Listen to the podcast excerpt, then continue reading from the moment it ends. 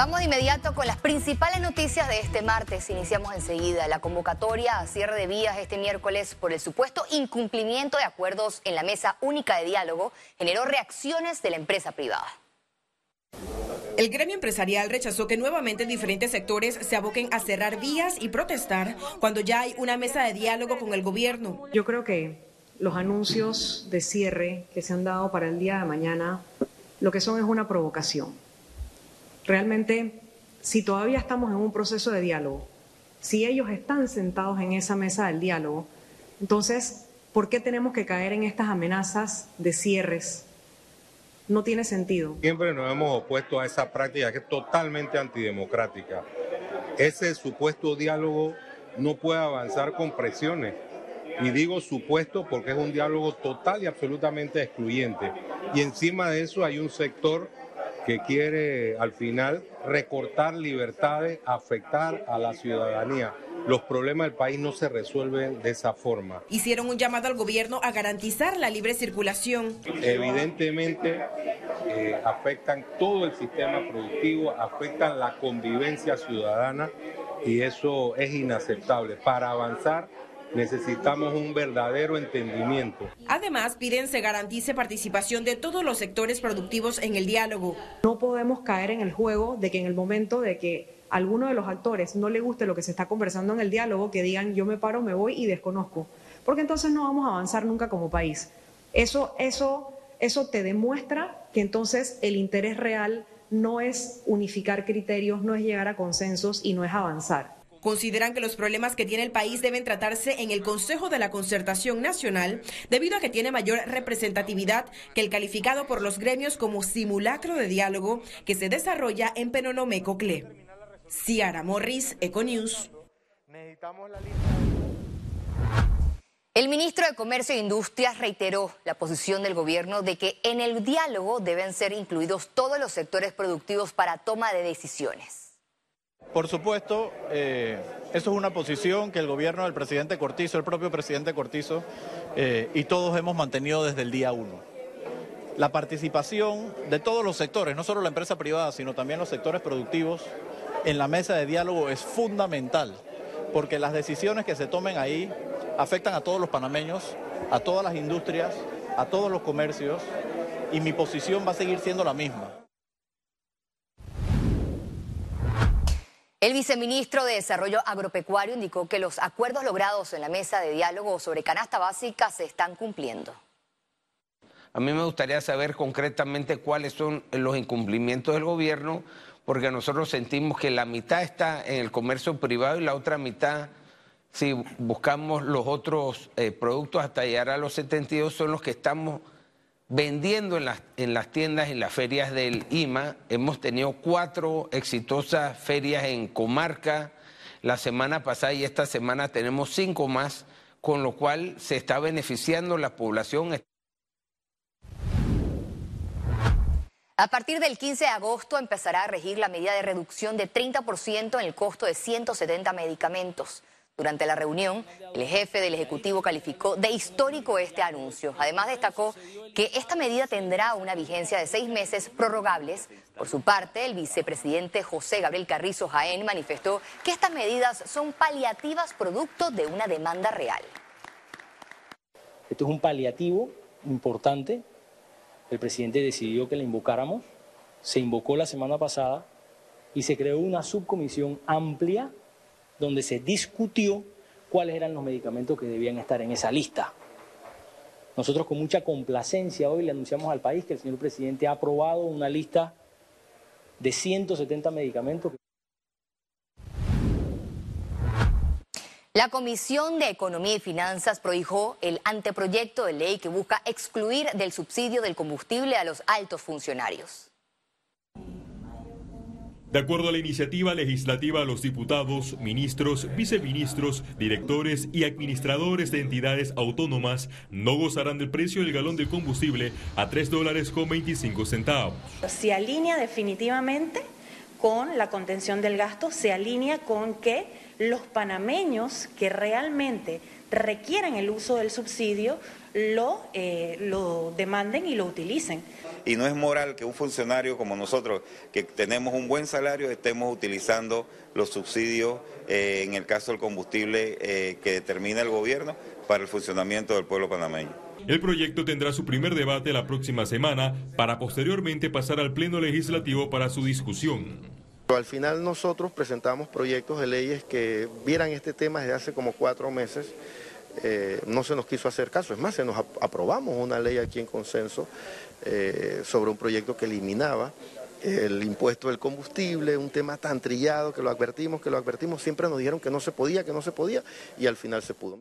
Los altos funcionarios incluidos en la lista devengan salarios de 4 mil dólares hasta 7 mil 500 dólares. Incluso los diputados analizan algunas modificaciones para aplicar también la exclusión a las empresas privadas el presidente de la República bien lo expresó. O sea, todas aquellas personas, empresarios, todas aquellas personas que tienen un buen salario, eh, que por favor no hagan uso de, de, algo de esto tan noble que es para las personas que realmente lo necesitan. El congelamiento del precio del combustible representa al Estado un costo mensual que supera los 100 millones de dólares. Félix Antonio Chávez, Economía. La Comisión de Educación aprobó en primer debate el proyecto de ley que acelera las compras directas. La iniciativa busca eliminar la burocracia estatal que evita que las escuelas utilicen a tiempo los recursos correspondientes a los 90 millones del Fondo de Equidad y Calidad de la Educación. Con la aprobación, el proyecto pasó al Pleno de la Asamblea. Al final también se habla de lo que es del Fondo eh, de Equidad y Calidad de la Educación del FESE para eh, un procedimiento excepcional de menor cuantía para que estos directores de colegio puedan hacer las compras, eh, pero con mayor facilidad en el tema del proceso y de los protocolos para poder acceder a, las mejoras que muchos de estos centros educativos tienen, el cambio de una llave, la compra de un mobiliario o de una reparación menor, eh, de una puerta puede ser, y otras cosas que se pueden hacer con mayor facilidad y agilidad. Ceden terrenos a la Universidad de Panamá para la construcción de una nueva sede de la Facultad de Enfermería.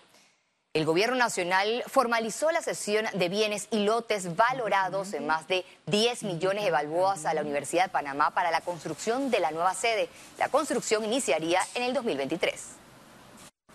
Será un activo importante en la tarea de formar y entrenar a las nuevas generaciones de enfermeras y enfermeros. Este es un paso importante para la mejor formación de nuevos profesionales de la enfermería. Lo que se revierte al país a través de la facultad en salud, en generar profesionales de muy alta calidad en enfermería, comprobado no solamente a nivel nacional, sino a nivel internacional. Economía. La nueva Junta Directiva de APD tomó posesión este martes. Ciara Morris nos tiene más detalles en la siguiente nota.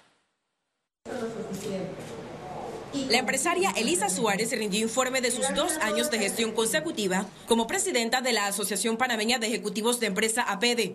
Hoy termino mi segundo periodo como presidente entregando a mi amigo Temístocles Rosas y su junta directiva una asociación administrativamente fortalecida, con finanzas saneadas, con una comisión especial de gobierno corporativo para mejorar la gobernanza y por la creación de un nuevo capítulo en Panamá Oeste. Sus palabras se dieron en el acto de toma de posesión de la Junta Directiva de la Asociación para el periodo 2022-2023. Ahora el gremio está presidido por Temístocles Rosas. En su discurso de inicio de gestión, Rosas cuestionó el aumento de la planilla estatal y de casos de corrupción en el país. Creo que todavía tenemos que hacer mucho más por minimizar este flagelo, por hacer que nuestra gestión pública sea transparente y evitar que los actos de corrupción sean los que se mencionen día a día en, casos normales. Además, cuestionó el presupuesto elevado de la Asamblea Nacional.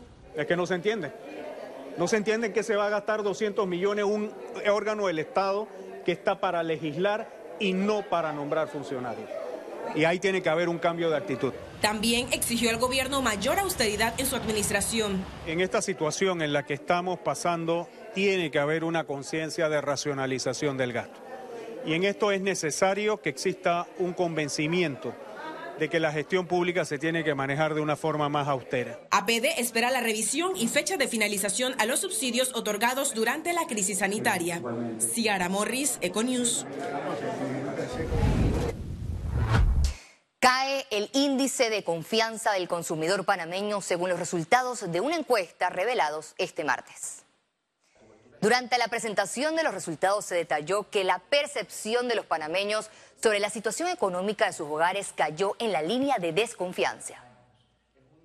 Pero hoy en día estamos perdiendo la confianza porque estamos atacando la economía, porque estamos atacando al motor que genera los empleos, porque estamos haciendo que los empresarios aguanten sus inversiones y ya la gente está comenzando a pensar en emigrar de Panamá El director general de Ingresos, Publio de Gracia, advirtió que la evasión fiscal de impuestos deja pérdidas millonarias al país. Si se engloba de manera bruta, probablemente son 3 mil millones de dólares al año. Pero si se va reduciendo algunos, algunos temas, probablemente llega a bajar a la mitad. La evasión no solamente, y, en la, y cuando uno conversa, regularmente se visibiliza mucho más en los grandes, porque obviamente son los que más contribuyen. Pero todos tenemos la obligación de pagar un dólar, de pagar 10 dólares, de pagar 200 mil dólares, pagar un millón de dólares impuestos, cada cual de acuerdo a las ganancias correspondientes. El director de proyectos del Metro de Panamá informó que la línea 3 tiene un 19% de avance y en los próximos días se presentará el diseño del túnel. En los próximos meses vamos a empezar ya la construcción de las instalaciones que se requieren para poder insertar la tuneladora y empezar a construir el túnel. Entonces es importante que ahora todo, hay una serie de actividades que acompañan el tramo soterrado tienen que ir en paralelo. Nosotros tenemos bien planificado ya, en base a la experiencia que tuvimos en línea 1, eh, la planificación de cómo se van a llevar estas actividades para llevar de la manera más eficiente el tramo soterrado.